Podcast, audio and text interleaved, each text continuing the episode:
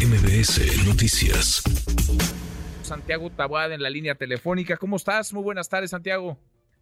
Bien, gracias, Miguel Manuel. Un saludo a ti y a todo tu auditorio. Gracias pues por mira, platicar como con lo nosotros. dijimos, tú sabes que lo, lo comenté en el mes de diciembre, previo a la no ratificación de Ernestina Godoy en la fiscalía.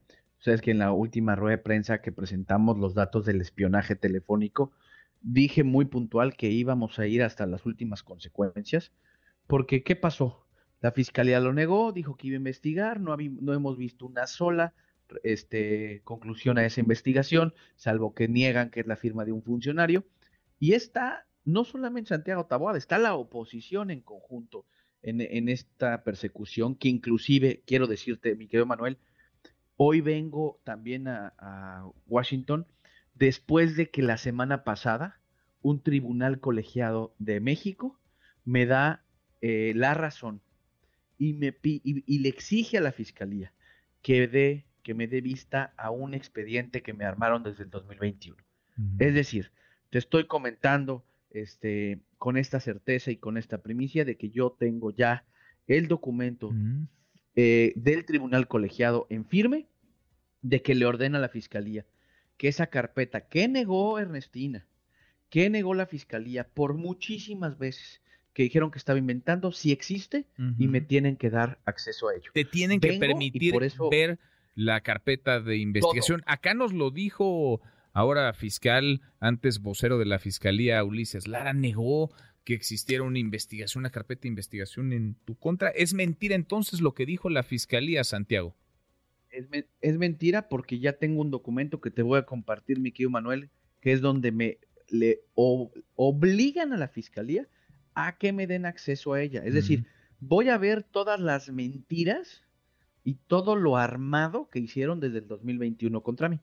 Es decir, todo lo que negaron que yo dije que era verdad, lo voy a ver prácticamente la próxima semana, porque ya tengo a un tribunal colegiado que me da la razón. Pues prácticamente, mi querido Manuel, después de dos años, fue una batalla larga, pero, Pues pero sí. logramos que lo que dijimos, lo que sostuvimos durante meses, durante años, y por eso también decidimos iniciar esta gira en Washington porque lo primero que hicimos fue denunciar ante los organismos internacionales, por cierto, de los que México es parte, y por cierto, mi querido Manuel, en los que estuvo Andrés Manuel López Obrador en el 2017, a lo mejor ya no se acuerda, Sí. él era el candidato opositor al gobierno y estuvo aquí en Washington.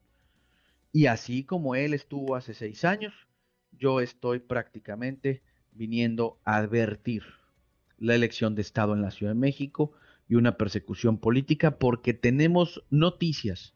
Te lo compartí a ti, este, y al regreso estaremos también llevándolo a cabo. Tenemos noticias de una nueva andanada Mm. de parte del gobierno contra personas que han manifestado su apoyo hacia mí, que son liderazgos de la Ciudad de México, que convocan a gente, eh, a un número de gente importante, y que creen que con la, la amenaza hacia ellos, la intimidación hacia estos actores, van a evitar el apoyo hacia mi persona. Entonces, venimos a denunciar no solamente el pasado, el presente, sino lo que sabemos que viene próximamente gracias a funcionarios de la Fiscalía que nos han compartido información. O sea, la información salió, tú tenías la certeza de que te estaban espiando, de que eras eh, vigilado por información que salió de la propia Fiscalía Santiago en 2021.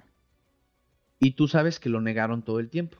Y ahora voy a poder conocer todas esas, eh, todas esas investigaciones o supuestas investigaciones que me hicieron, porque ya un juez, un tribunal federal, le obligó a la fiscalía y le dijo, sabemos que esto que tienes es verdad, dale acceso. Y no tuvo que otra la fiscalía más que acceder a ello y voy a estar conociendo mi expediente después de dos años la próxima semana afortunadamente. Ahora, Y es- por eso, con mucha relevancia, aprovechamos una gira muy breve que vamos a hacer para poder denunciar ante estos organismos internacionales. Estoy viendo Santiago, estoy platicando con Santiago Tahuada, candidato de la Alianza PAN-PRI PRD a la jefatura de gobierno de la Ciudad de México, un tuit de Martí Batres, me imagino que en su hora de comida lo posteó, escribe Martí Batres, te escribe Martí Batres, le recomiendo al señor Tahuada que cambie de asesores porque le están vendiendo una estrategia que ya falló hace seis años, nada más lo llevan a hacer el ridículo atentamente Martí Bastresovich es el jefe de gobierno de la Ciudad de México que se da tiempo para mandarte esto por Twitter, Santiago. Pues mira, la verdad es que como, como jefe de gobierno es muy malo, pero como payaso es peor. Entonces, que en lugar de hacer bromas se ponga a gobernar, porque es increíble que ocupe los últimos lugares como jefe de gobierno. Eh, no había estado nunca un jefe de gobierno tan mal calificado como eh, Martí Batresovich, ¿no? Este, y que mejor se ponga a chambear, porque hoy la ciudad está en una crisis de agua y parte de lo que vi también en Estados Unidos es a, conocer alternativas y a conocer tecnología y a conocer también eh, soluciones a la crisis de agua, porque estoy convencido que vamos a ganar la Ciudad de México y necesitamos llegar desde el día uno con las soluciones, porque la gente no va a esperar. Y por eso, este, lo único que vine a preguntar, pues es algo muy simple ante, ante los medios americanos. Tú sabes que la intervención de Rusia en la elección de Estados Unidos tuvo mucha, mucho, mucha resonancia en, en Estados Unidos, un interés y pues nos, nos, llamó mucho la atención como en las pantallas del metro, en lugar de estarle informando a la gente sobre temas del agua, sobre temas de seguridad, sobre el gran desastre que tiene en la ciudad, pues haya una agencia de noticias rusa en las pantallas del metro. Lo único que estamos preguntando, ¿cuánto pagaron? ¿A mm. razón de qué? ¿Fue un intercambio comercial? ¿Qué beneficios le trae a la ciudad el que la agencia rusa se ponga a dar, a dar información? Entonces, queremos saber eso. Si a él le genera, le genera chistes, pues más bien debería de darnos respuestas, mm. porque aquí en Estados Unidos están muy alarmados con este asunto de que ahora ven en la Ciudad de México, este, en el transporte público que más mueve gente, eh, a un medio ruso sin algún beneficio que pueda generar en términos informativos o en términos de, pues, beneficios a la gente de la ciudad. ¿Tú ves al gobierno capitalino, al jefe de gobierno de la Ciudad de México, Santiago, activo, con un papel activo, protagónico en el proceso electoral? Estamos a menos de cuatro meses de la elección. Decía un gran amigo mío, la gente no cambia. Y quien es porro es porro toda la vida. Le pongas un traje, le pongas una corbata, le pongas un traje de baño, le pongas un uniforme de, fútbol. El que es, es. Y al final él lo que vino es a reventar la elección de la ciudad. Y lo que no le vamos a permitir es que siga ocupando, porque lo único que ha hecho es o descalifica a la oposición o me descalifica a mí en lugar de ponerse a trabajar en un problema tan grande como los tiene la Ciudad de México.